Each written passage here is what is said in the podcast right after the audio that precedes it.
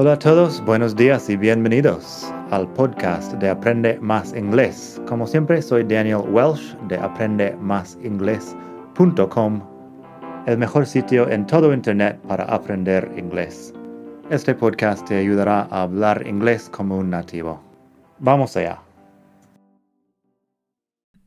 Hola a todos, buenos días y bienvenidos otra vez al podcast de Aprende Más Inglés el mejor podcast de todo el mundo mundial para aprender inglés. Hoy vamos a hablar un poco del dinero.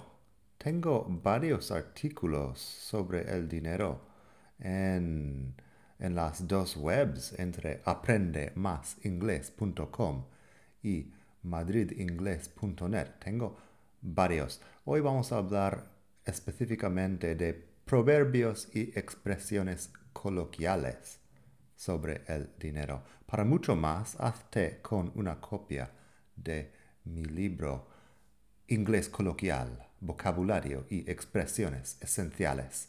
Está en Amazon si lo buscas por mi nombre, Daniel Welsh, con W-E-L-S-C-H. Puedes encontrarlo fácilmente. Tengo muchos libros ahí que te pueden ayudar con el inglés. Pero hoy tenemos en aprendemasingles.com barra 184, porque estamos en el capítulo 184 del podcast, tenemos expresiones sobre el dinero en inglés coloquial.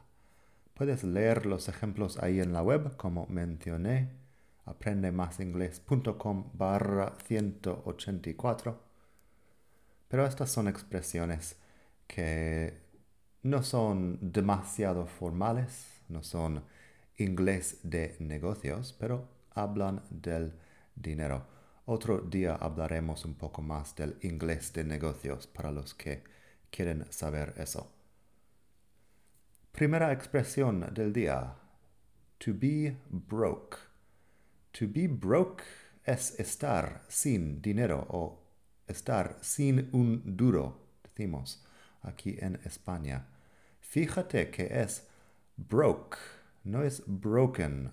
Broken es roto o destrozado. Si digo I'm broken, probablemente estoy hablando de una, una trauma emocional muy grande o algo así. I'm broke es que no tengo dinero. Así que I'm broke. La frase de ejemplo que tengo, I can't go out this weekend. I'm broke. I can't go out this weekend. I'm broke. No puedo salir este fin de semana. Estoy sin un duro. Pongamos. Luego tenemos. To put your money where your mouth is. To put your money where your mouth is no es algo que tiene una traducción muy directa, pero la expresión la expresión predicar con el ejemplo es más o menos lo mismo. To put your money where your mouth is significa al final que estás dispuesto a arriesgar algo de dinero y no solo hablar de que algo es una buena idea. El ejemplo que tengo es, the Prime Minister always talks about how important education is. Now it's time for him to put his money where his mouth is and increase funding for schools. Eso sería el primer ministro siempre habla de la importancia de la educación. Ahora es el momento de que predique con el ejemplo y, y aumente aumente el presupuesto de las escuelas. Básicamente, the Prime Minister always talks about how important education is. Now it's time for him to put his money where his mouth is and increase funding for schools. En este caso, lo que estamos hablando es que literalmente tiene que invertir en vez de hablar en algo. Así que es literalmente sobre el dinero. To put your money where your mouth is. Fíjate que el your ha cambiado a his money where his mouth is, porque estamos hablando de una tercera persona, pero, pero si te lo digo a ti directamente sería con your. Luego tenemos money doesn't grow on trees. El dinero no crece en los árboles. Tus padres podrían decirte eso si pides muchas cosas y no quieren pagarlo o no pueden pagarlo. Um, si el hijo dice, I want a new bike and a computer and an iPhone 12. El padre podría contestar, Well, money doesn't grow on trees, unfortunately. Unfortunately es un poco largo. Unfortunately. Fíjate que la T suena como ch aquí. Unfortunately. Así que el ejemplo otra vez. I want a new bike and a computer and an iPhone 12. Y la respuesta del padre. Well, money doesn't grow on trees, unfortunately. Luego tenemos in for a penny, in for a pound. Alguien ha escrito un libro aquí en España con la traducción literal de esto es de perdidos al río. Bueno, no, la traducción literal, la traducción ah, figurativa. De perdidos al río. In for a penny, in for a pound. Eso viene de que si ya has apostado un penique, ya puedes apostar toda la libra. O bien, si, si tienes una deuda pequeña, puedes tener también una deuda muy grande. básicamente, que no basta hacer las cosas a medias. Lo usamos no para hablar de deudas hoy en día, lo usamos para hablar de actividades que no queremos hacer a medias. El ejemplo es sobre emborracharse. Así que el ejemplo. I wasn't going to stay out all night, but then I saw it was already 5 a.m., and I figured, in for a penny, in for a pound. Now I'm really hungover.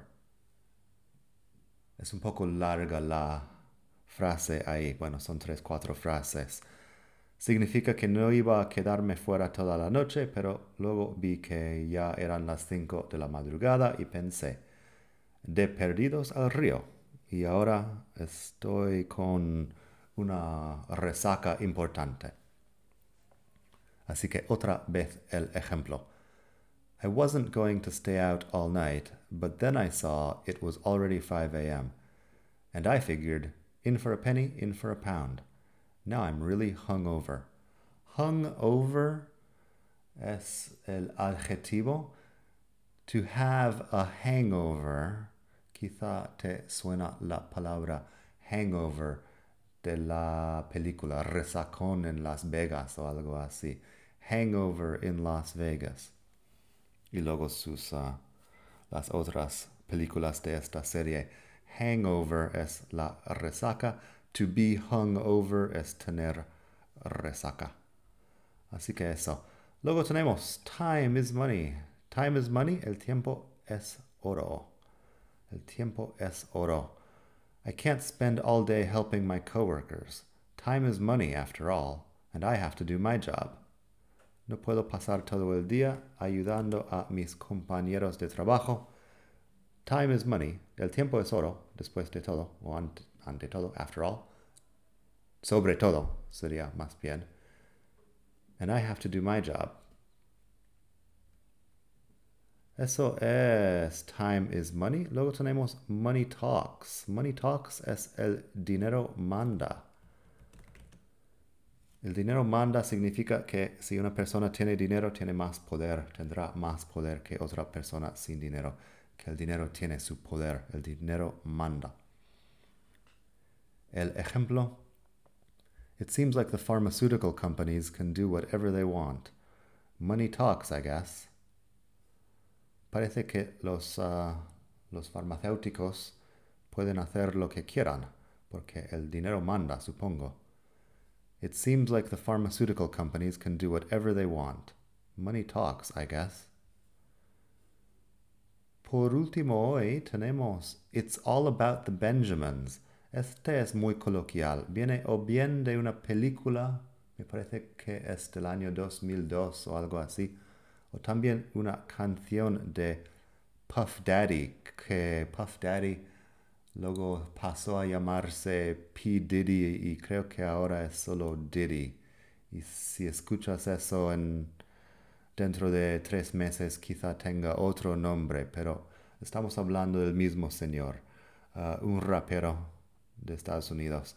Yo lo conozco como Puff Daddy porque uh, soy algo mayor, pero su canción en el 1997 se, uh, decía It's all about the Benjamins. Y eso significa que el dinero es muy importante. Hace referencia al billete de 100 dólares estadounidenses. Si buscas en internet puedes ver la imagen del billete de 100 dólares. Está en mi web también si quieres, si pasas por aprendemasingles.com barra 184. Tienes la imagen ahí, o el imagen, nunca me acuerdo. Um, el billete tiene la cara de Benjamin Franklin, que es uno de, nuestros héroes americanos, de bueno, los fundadores del país.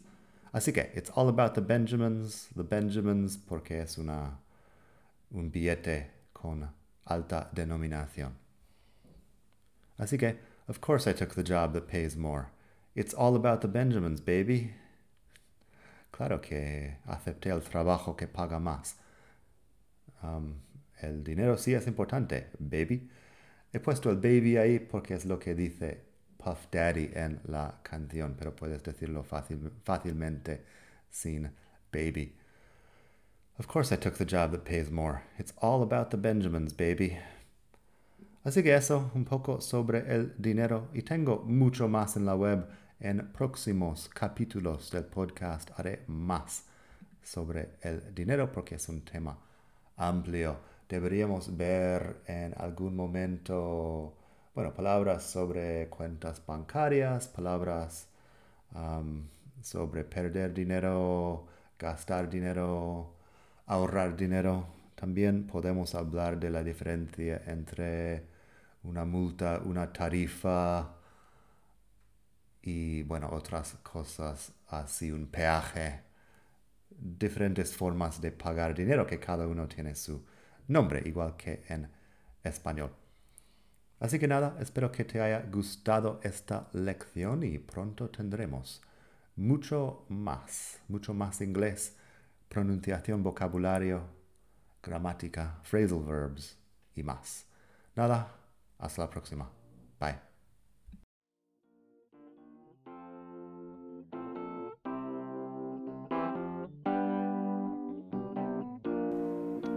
Gracias por escuchar. Como siempre puedes pasar por mi web aprendemasingles.com. Para mucho más tengo vocabulario, expresiones para hablar, phrasal verbs, gramática, pronunciación y mucho más en la web. Nada más por hoy, espero que pases un muy buen día. Hasta la próxima.